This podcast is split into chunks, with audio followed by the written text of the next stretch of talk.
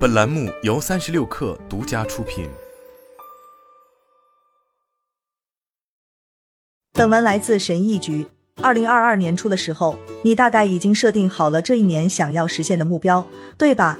减肥、还清债务、学习很有价值的技能等。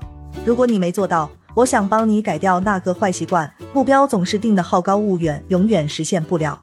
我想向你分享我实现转变的技巧：一、如何从曾经被踢倒的跆拳道选手变成代表英国队参加二零一二年奥运会；二、变成一名足球运动员，然后放弃了一份职业合同；三、变成一位引导七十多位年轻人的传教士；四、变成一名机器学习工程师，一名在过去两年里文章被浏览了超过两百一十万次的作者。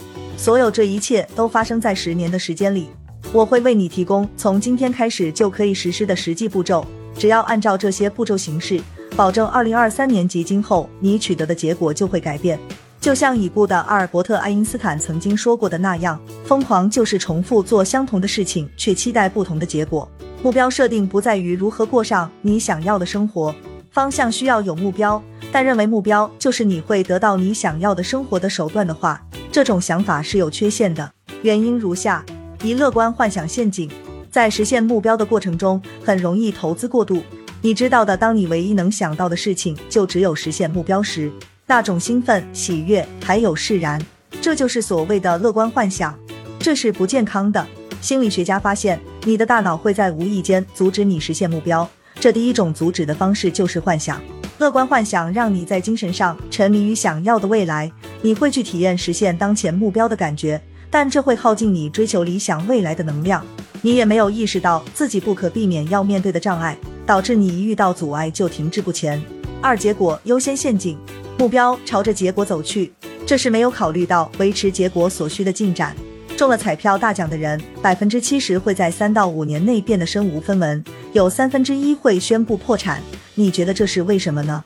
虽然症状得到治疗，但原因还是没有改变。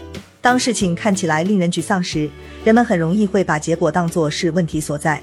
你的意识是这样的：当你破产时，你会感到自己身无分文；当你超重时，你会觉得自己很胖，但是却很容易无视导致结果反复出现的原因，因为那些通常发生在潜意识层面。是的，你可以去中彩票或去做抽脂手术，但如果你继续花钱肆无忌惮，或一直吃垃圾食品，你就会重新回到起点。在结果层面解决问题，只能是权宜之举。三、失败状态陷阱。你有没有想过，当我实现 X 时，我会很开心？那就是失败状态。这是采取目标第一心态的副产品。幸福被推迟到未来的某个时候，而你现在的自我正在与当下的痛苦做斗争。发生的原因很简单：目标导向会产生非此即彼的冲突。你要么是失败者，要么是成功者，没有中间立场。我曾经无数次掉进过这个陷阱。系统是你所设定目标的推动力。从长远来看，系统保留了对自我控制的需要，并增加了你总体的幸福感。系统引进了结构，比方说英国用信用系统来确定你有没有借款的资格。我的意思不是说这套系统很完美，但它解除了银行的后顾之忧，不用想某人借钱的时候会不会还钱。你的生活也是如此，系统解除了你的后顾之忧。不用去想必须做什么才能得到你想要的东西。没有系统的目标会给你的生活带来混乱，这就是你需要系统的原因。一系统专注于技能，专注于技能就是拥抱过程。我还没有到达我想去的地方，但如果我做 X 的话，我会离目标更进一步。即便你没有实现目标，也已经培养出了一种可永远伴随你的技能。你所有的努力都没有白费。二系统造就终身改变。与目标不同，系统强调过程，系统处理问题出现的原因，而症状变化只是它的副产品。比方说，纠正糟糕的消费习惯，可能会让你拥有更多的可支配收入。三、系统拥抱当下的幸福。系统承认，在你想成为与你想去的地方之间存在灰色地带，这不仅仅是非黑即白。你不必等到你实现了你想要的才可以快乐起来，你现在就可以快乐了。现在。你正朝着你想要去的地方前进，你爱上了这种感觉，并因此而感到快乐。如果你坚持读到此处，你大概已经开始琢磨怎么去建立系统了。我会用五个简单步骤向你展示。建立高效系统的秘诀是积小胜为大胜，让小胜融入你的生活。你必须每天都有一些可以庆祝的事情。第一步，你想实现什么目标？坐下来想想你想要的是什么。对自己要诚实，不要害怕剖析自己。比方说，如果事实是你想成为最好的职业足球运动员之一，你想到排名前四名的俱乐部踢球，去英格兰和欧洲争夺冠军，那目标定为我想成为一名职业足球运动员就不够具体。第二步，连问五个 why。人人都有自己想要实现的目标，有时候别人的目标跟你的一样，你之所以与众不同，在于你的 why。但你得确定核心问题是什么，也即是阻碍你到达目的地的东西是什么。很简单，就是问问自己为什么你想要那个东西，回答问题，然后再重复这个过程四次。第三步，了解实现目标所需的核心操作。我喜欢把这个阶段看作是搭桥，一座从你现在所在的位置去到你想要去到的地方的一座桥梁。了解你要做什么的好处是你不必自己去想，很可能别人已经实现了你想要的，你所要做的就是找到他们，并沿着他们留下的足迹前行即可。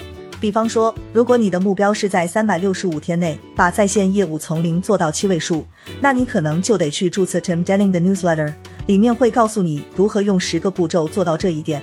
别人已经替你设计好这些步骤了，没必要重新发明轮子。第四步，设定执行意图。现在你已经确定了得到你想要的东西所需要采取的行动，你必须设定执行这些行动的意图，这又叫做执行意图。执行意图是一种承诺。承诺在特定时间和地点要执行特定操作，什么时候在什么地方执行这项操作要由你来定。执行意图的结构如下：我会在什么在什么执行什么。我们不妨看一些具体例子。每个工作日上班前，早上七点到八点间，我要到健身房进行一小时的健美操和负重训练。